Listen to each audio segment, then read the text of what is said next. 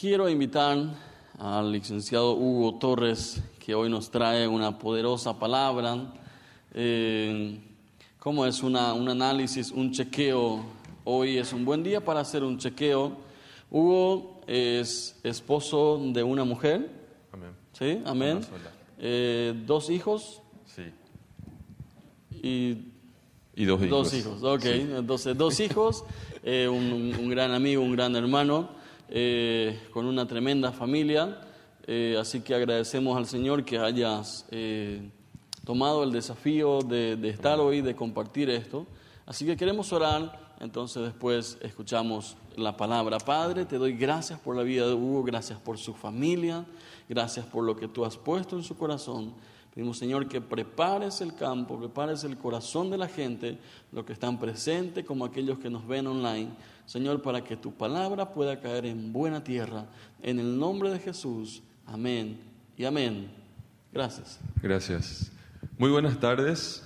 Para mí es un privilegio hermoso poder compartir con ustedes la palabra de Dios y es una responsabilidad muy grande. En- muchos de ustedes saben que trabajo haciendo capacitaciones y yo creo que en, en muchas oportunidades estuve frente a, auditorios muy grandes, pero la responsabilidad de compartir la palabra no se compara con un auditorio lleno en lo que es mi, en lo que es mi trabajo. Y creo que el, el peso de compartir la, la palabra siempre me hace temblar un poco las rodillas. Así que hoy quiero compartir con ustedes en un poquito en- sobre un tema muy interesante para mí que, que es, vamos a hablar de lo que es la salud espiritual. Nosotros como, como cristianos sabemos que somos eh, personas conformadas por la parte almática, somos alma, cuerpo y espíritu, ¿sí? Y sabemos, y todos sabemos, porque todos en algún momento lo experimentamos, y si no, lo, experimen- lo experimentaremos, lo que es estar enfermo físicamente, ¿sí? De, de esa misma manera también el cristiano y una persona, un ser humano, sea cristiano o no, puede enfermar espiritualmente. ¿sí? Y ese es el punto de- de- del mensaje que traigo hoy. Nosotros sabemos que cuando una persona está enferma físicamente, y voy a hacer un paralelismo durante el mensaje, eh, tomando como ejemplo las enfermedades físicas para hablar de las enfermedades espirituales, nosotros sabemos que cuando estamos enfermos en, en nuestro cuerpo, en lo físico, eh, nos ayuda muchísimo eh, identificar los síntomas, las manifestaciones de esas enfermedades. ¿sí? Yo recuerdo cuando era, cuando era niño, me estuve muy enfermo y me tuvieron que hacer varios chequeos y no se llegaba a saber qué tenía, ¿sí? Entonces creo que fue como la quinta o la sexta vez que me sacaron sangre, me hicieron todos los chequeos y nuevamente no arrojaba el resultado que, que los médicos estaban buscando. En la última vez me mira la doctora y me mira fijamente la doctora y yo recuerdo que me dice, pero ¿qué estamos haciendo nosotros? ¿Por qué simplemente yo no miro tus ojos? Porque tenían los ojos tan amarillos que era obvio que estábamos hablando de un problema del hígado. Tenía una hepatitis galopante, esa fue, ese fue el término que usó la, la doctora, que mi hígado estaba a punto de reventar, ¿sí? Y ella no pudo ver eh, mi diagnóstico clínico por los estudios, pero sí por los síntomas que yo presentaba. Entonces yo creo que nosotros también tenemos que reconciliarnos un poquito con los síntomas, ¿sí? Y, y saber que nos ayudan y que son centinelas de nuestro cuerpo. Así también pasa en lo espiritual. Presentamos síntomas cuando las cosas no funcionan bien. Y tendríamos que estar, y tendríamos que estar un poco eh, reconciliados, entre comillas, con estos síntomas porque nos ayudan a ver el estado en el que estamos, ¿sí? Entonces, así como nuestro cuerpo reacciona cuando algo está funcionando mal, también pasa con nuestra parte espiritual. Saben, gente, es tan importante poder sentir estas cosas. Esto me lleva a una, eh, ahora recuerdo un, un- ejemplo eh, de una niña que se llamaba, que se llama Ashlyn. Esta niña nació con una condición genética muy rara y esta niña no podía o no puede sentir dolor. ¿sí? Y, y sus padres, imagínense lo que su mamá dijo una vez en una revista, dice la mamá, yo daría absolutamente todo en mi vida porque mi hija pueda sentir dolor. Porque gracias a los síntomas uno se protege. Uno de, los, uno de los conflictos que pasaron como familia, por ejemplo, es que esta niña estaba cocinándose fideo a la noche y se le cayó en el agua hirviendo la cuchara y ella metió la mano para sacar en el agua hirviente, se quemó toda la mano, pero ella no siente dolor. Otra experiencia que contó la mamá dijo, por dos días mi hija tuvo el tobillo roto y no se dio cuenta porque no tiene la capacidad de sentir dolor. ¿Sí? Entonces los síntomas son buenos, nos indican cosas y nosotros tendríamos que aprender a ver los síntomas también en nuestra vida espiritual. Nosotros sabemos que muchas enfermedades tienen, todas las enfermedades tienen síntomas y también eh, tienen el porqué de esta enfermedad. Y cuando estamos hablando de enfermedades en el plano de, la, de nuestra vida espiritual, nosotros también tenemos que saber que hay causas y la principal causa de la enfermedad espiritual es el pecado. La principal causa de que una persona enferme espiritualmente es el pecado. Entonces, yo quiero remitirme a un texto de Lucas 5, 31 y 32. Dice este texto, les leo, ¿sí? Respondiendo Jesús les, les dijo, los que están sanos no tienen necesidad de doctor, de médico, sino los que están enfermos. No he venido a llamar a justos, sino a pecadores al arrepentimiento, dijo Jesús. Pareciera que Jesús perdió el hilo rojo en, el, en su diálogo, porque empezó hablando de médico, enfermo, sano, quién está enfermo, quién no, y termina hablando de justos y pecadores. Gente, este versículo nos explica claramente lo que significa estar enfermo espiritualmente para Jesús. Estar enfermo espiritualmente para Jesús es vivir en pecado. Estar enfermo espiritualmente para Jesús son aquellas personas que no le conocen a Dios, que no le tienen a Cristo como su Señor y su Salvador. Yo sé que son declaraciones demasiado fuertes muchas veces hoy día decir esto, porque lastimosamente vivimos en una generación tan blanda que hasta tuvimos que aguar un poco el Evangelio para no herir susceptibilidades de muchas personas. ¿sí? Entonces, pero para Cristo mismo, para Cristo mismo, una persona que no le tiene a Él como Rey y Señor en su vida es una persona enferma espiritualmente. Entonces, él dijo que estas personas necesitan un doctor, que él vino para estas personas que no le conocen a él, que están padeciendo de una enfermedad espiritual. Los pecadores son personas que están padeciendo una enfermedad, una enfermedad espiritual. Y Jesús dejó claro eso. Si llamamos las cosas por su nombre, nosotros sabemos que las personas que no nacieron de nuevo están bajo esta condición. Y nosotros sabemos que nosotros tenemos el antídoto como cristianos. Eso es algo maravilloso. Imagínense si nosotros hoy día eh, supiéramos cuál es la cura del coronavirus, por ejemplo, y lo guardamos para nosotros. Qué nivel de egoísmo, ¿sí? Yo creo que esta pandemia viene a, a enseñarnos muchísimas cosas también y tenemos que, buscar el aprendizaje para nuestras vidas también en el plano espiritual. La enfermedad más grave que existe en la tierra es esta, es la enfermedad espiritual. Gente, yo sé que la enfermedad física, y sé porque viví con familiares muy cercanos, enfermedades muy fuertes, eh, que las enfermedades físicas provocan mucho sufrimiento. Y yo sé que la iglesia tiene que estar dispuesta a ofrecer su apoyo y su acompañamiento cuando uno de nuestros miembros pasa por estos momentos de crisis. Tenemos que saber que en esos momentos de crisis la mejor manera de ayudar a una persona que está pasando por esta crisis es identificar la necesidad de esa persona, no dar lo que yo necesito dar.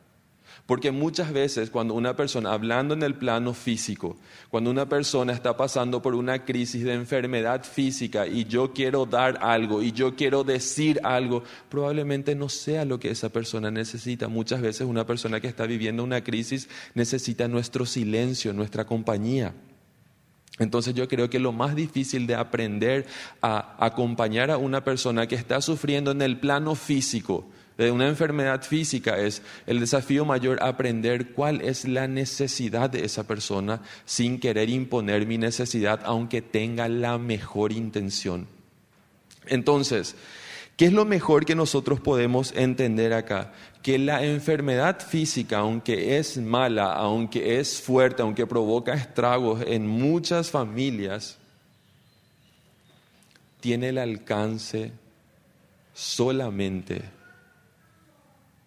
de llevar a la persona a la muerte física. Y con la muerte termina.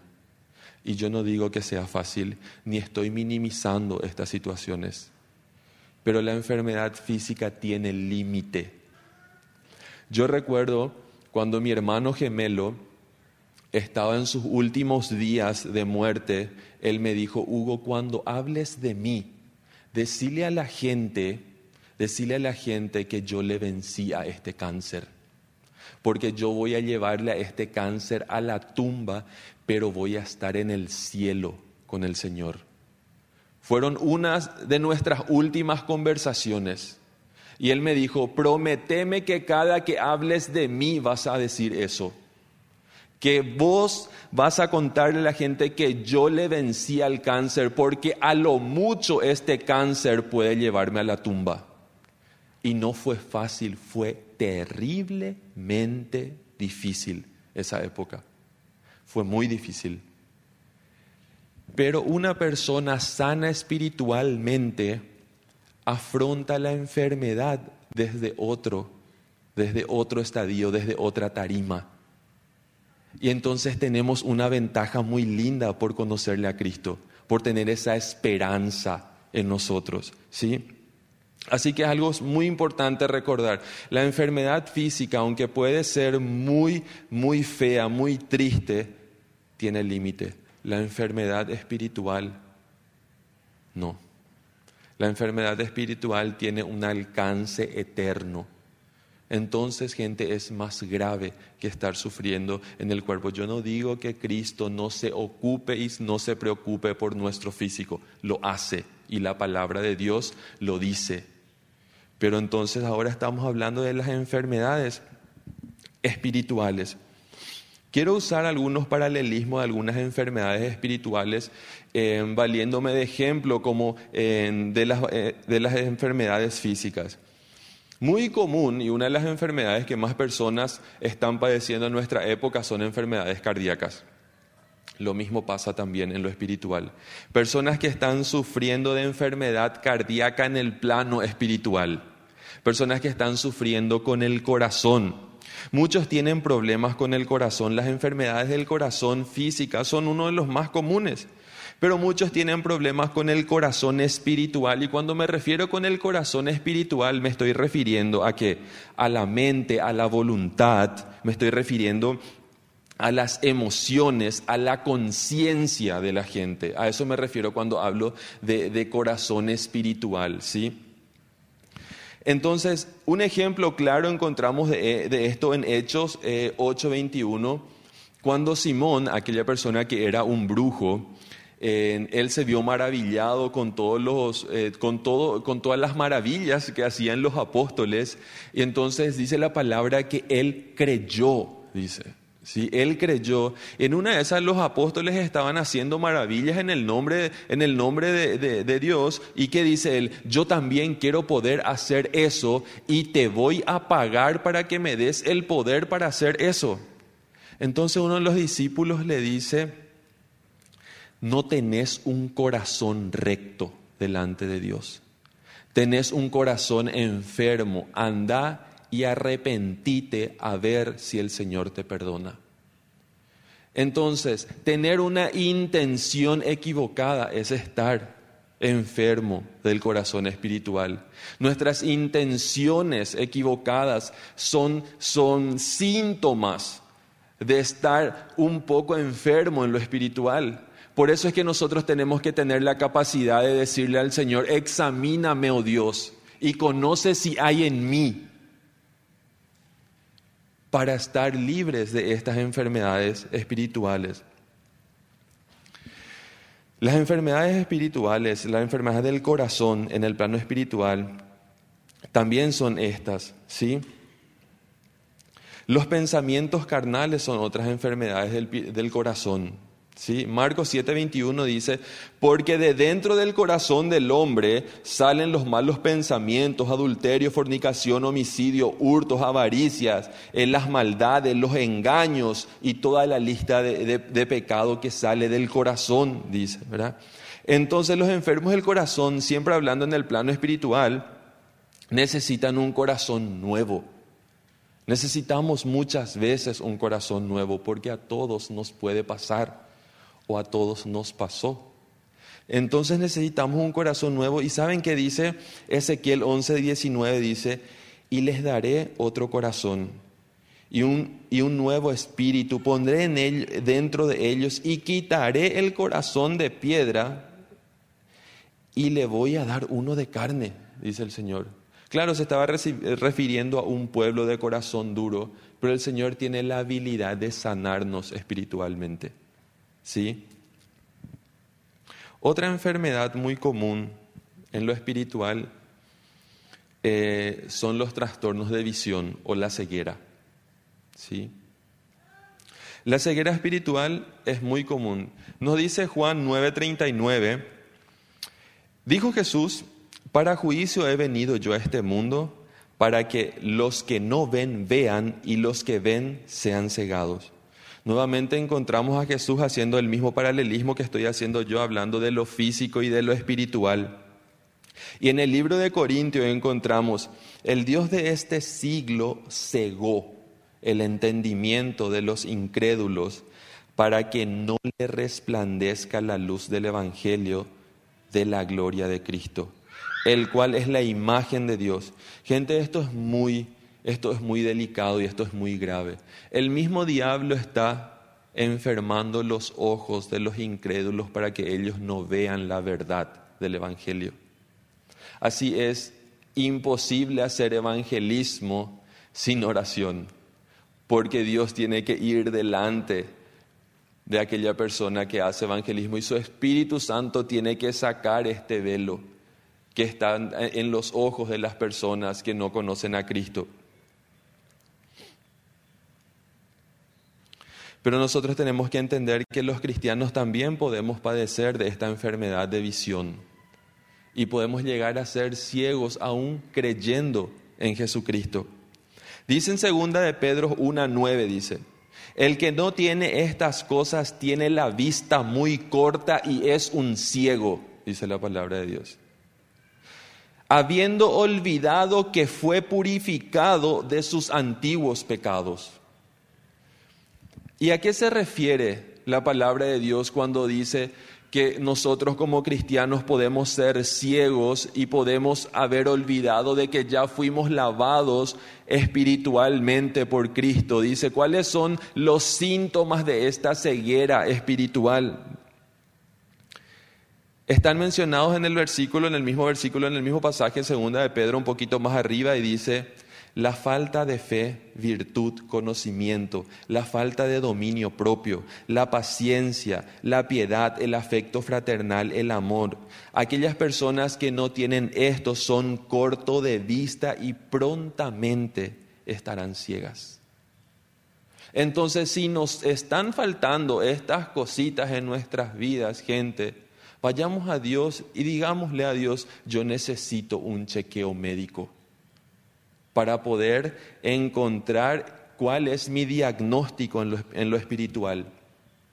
La buena noticia de esto es que nosotros tenemos un médico que a nivel espiritual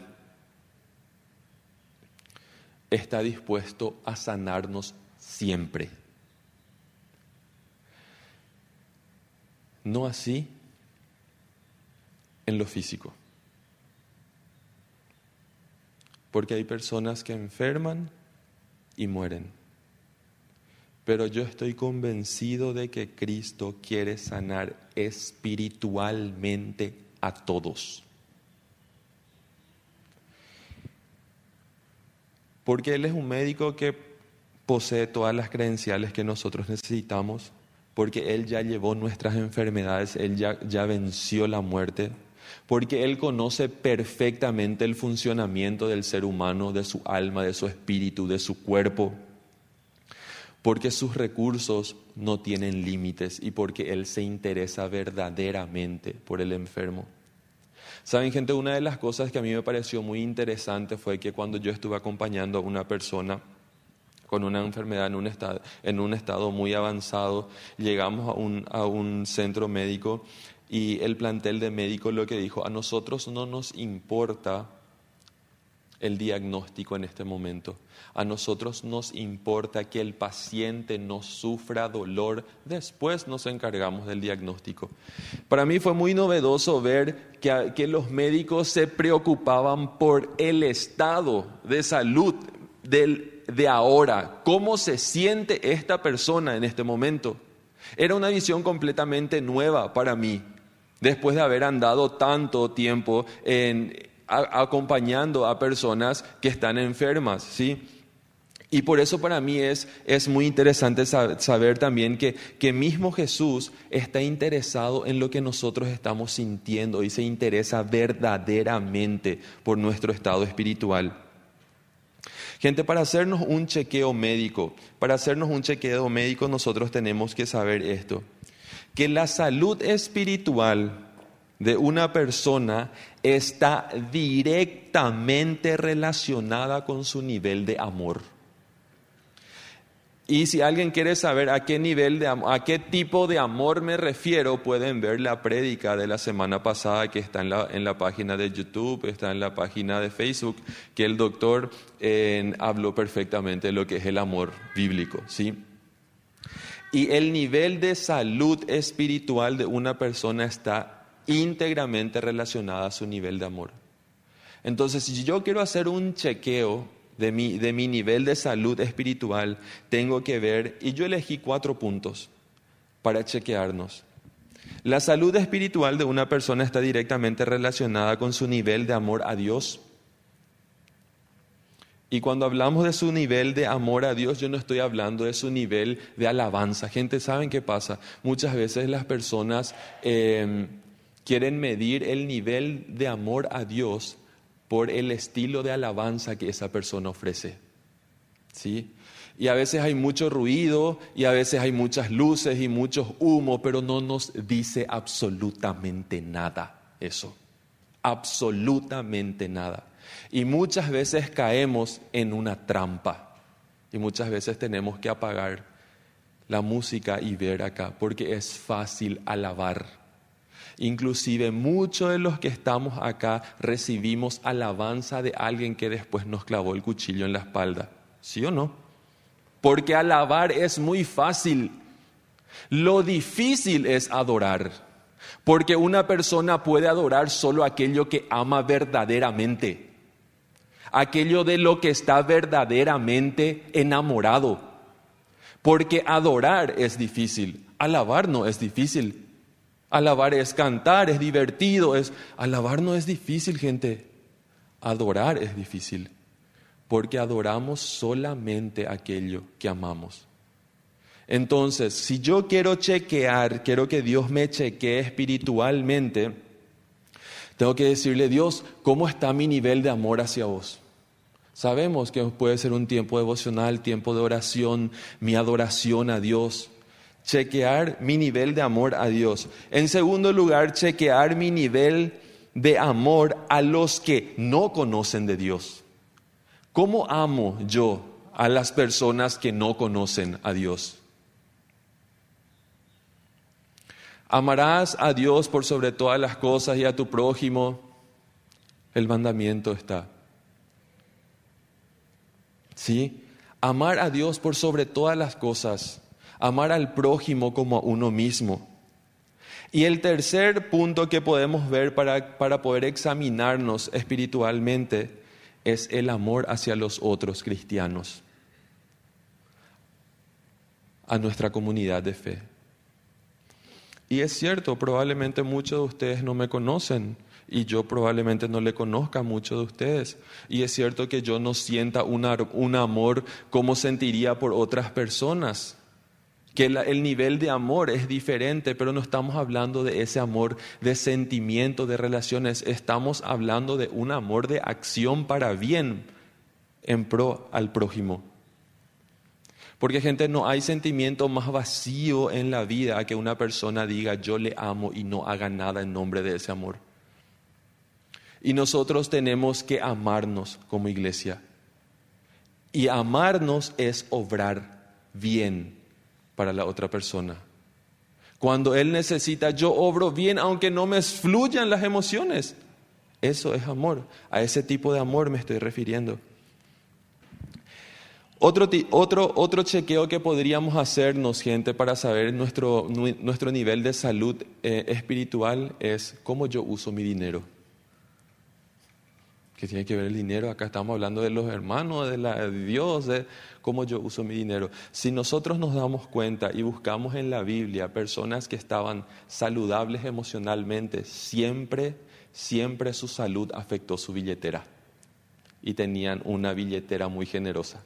Es increíble. Fíjense, personas que estaban saludables emocional, eh, espiritualmente, tenían billetera generosa. Es una de las pruebas de estar espiritualmente saludable. Y quiero terminar con esta, con, con esta idea. Saben, como, como, yo les dije, suelo hacer capacitaciones y uno de los temas que solemos tratar en las capacitaciones es el tema de la salud mental y lo abordamos, por supuesto, desde la gestión de las emociones porque es lo que compete normalmente en nuestra área de trabajo. Y para trabajar en esto, y con esto quiero buscar la aplicación de este mensaje, para trabajar en esto siempre me valgo de lo que es la definición de salud mental. Y según la Organización Mundial de la Salud, salud mental, estoy hablando de la salud mental, salud mental es la capacidad que tiene una persona para afrontar las tensiones normales de la vida Así dice la Organización Mundial de la Salud y es notable que esta definición se estableció hace más de 80 años y no sufrió modificación. O sea que hace 80 años estar, eh, gozar de salud mental, según definición de la, de la Organización Mundial de la Salud, es lo mismo que hoy. Y dice, es una persona que puede afrontar las tensiones normales de la vida, es una persona que trabaja y fructifica y que tiene la capacidad de hacer un aporte a su comunidad. Eso es salud mental para la Organización Mundial de la Salud. Y saben qué gente, yo creo que ellos tomaron prestado la definición de la Biblia. Porque salud espiritual es lo mismo. Salud espiritual es tener la capacidad de afrontar las tensiones normales de la vida como enfermedad, pérdida, duelo. No digo que sea fácil, no digo que sea fácil, sé que puede ser muy difícil. Pero en esos momentos tener la habilidad de agarrarse de la fe, de, cimentarse en la esperanza de la vida eterna y poder afrontar las dificultades de la vida, aunque no sea fácil. Salud espiritual también es gente trabajar en entregar el Evangelio y que eso fructifique. Y salud espiritual también es poder hacer un aporte a mi comunidad y que Dios nos ayude a vivir con una salud espiritual. Permíteme orar. Padre Celestial, te damos gracias. Te damos gracias porque estás, Señor, ocupándote y estás, estás mirando por nosotros y deseas que nosotros vivamos con salud espiritual. Yo te doy gracias, Señor, porque tenemos a nuestro alcance la opción de vivir sanos espiritualmente por el sacrificio que tu precioso Hijo Jesús hizo en la cruz del Calvario. Te pido, Señor, que trabajes en nosotros, que nos muestres, que examines nuestro corazón, Señor, y que, y que nosotros podamos tener el nivel necesario de sinceridad con nosotros mismos para poder aceptar nuestros errores y poder trabajarlos Gracias Señor por tu amor, gracias Señor porque estás interesado en sanarnos espiritualmente. Pido tu bendición para cada uno de los que estamos acá. En el nombre de Jesús. Amén.